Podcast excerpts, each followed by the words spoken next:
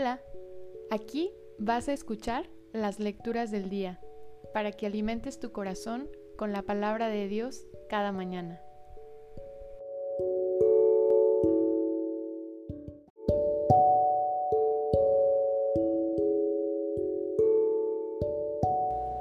De la carta del apóstol San Pablo a los colosenses.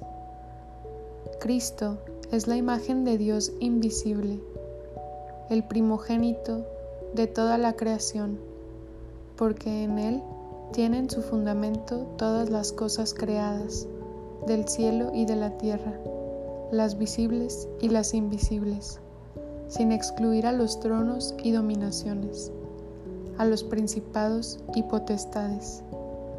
Todo fue creado por medio de Él y para Él. Él existe antes que todas las cosas, y todas tienen su consistencia en Él.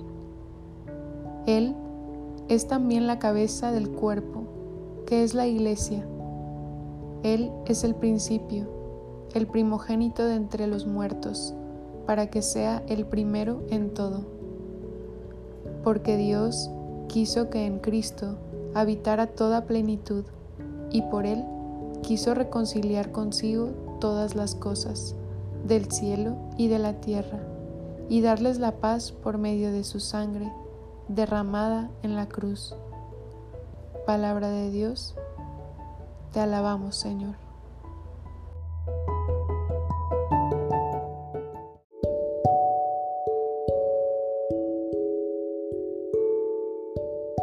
Del Salmo 99 Bendigamos al Señor, porque Él es bueno Alabemos a Dios todos los hombres, sirvamos al Señor con alegría, y con júbilo entremos en su templo. Bendigamos al Señor, porque Él es bueno. Reconozcamos que el Señor es Dios, que Él fue quien nos hizo y somos suyos, que somos su pueblo y su rebaño. Bendigamos al Señor, porque Él es bueno. Entremos por sus puertas dando gracias, crucemos por sus atrios entre himnos, alabando al Señor y bendiciéndolo. Bendigamos al Señor porque Él es bueno. Porque el Señor es bueno, bendigámoslo, porque es eterna su misericordia y su fidelidad nunca se acaba. Bendigamos al Señor porque Él es bueno.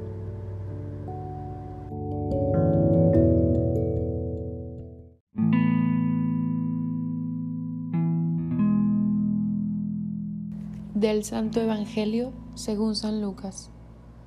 En aquel tiempo, los fariseos y los escribas le preguntaron a Jesús, ¿por qué los discípulos de Juan ayunan con frecuencia y hacen oración igual que los discípulos de los fariseos, y los tuyos, en cambio, comen y beben?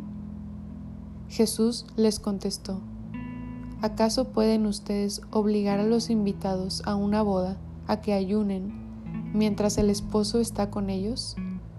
Vendrá un día en que les quiten al esposo y entonces sí ayunarán.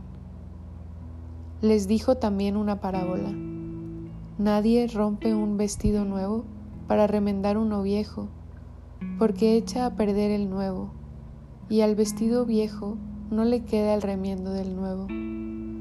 Nadie echa vino nuevo en odres viejos, porque el vino nuevo revienta los odres, y entonces el vino se tira y los odres se echan a perder. El vino nuevo hay que echarlo en odres nuevos, y así se conservan el vino y los odres. Y nadie, acabando de beber un vino añejo, acepta uno nuevo, pues dice, el añejo es mejor. Palabra del Señor. Gloria a ti, Señor Jesús.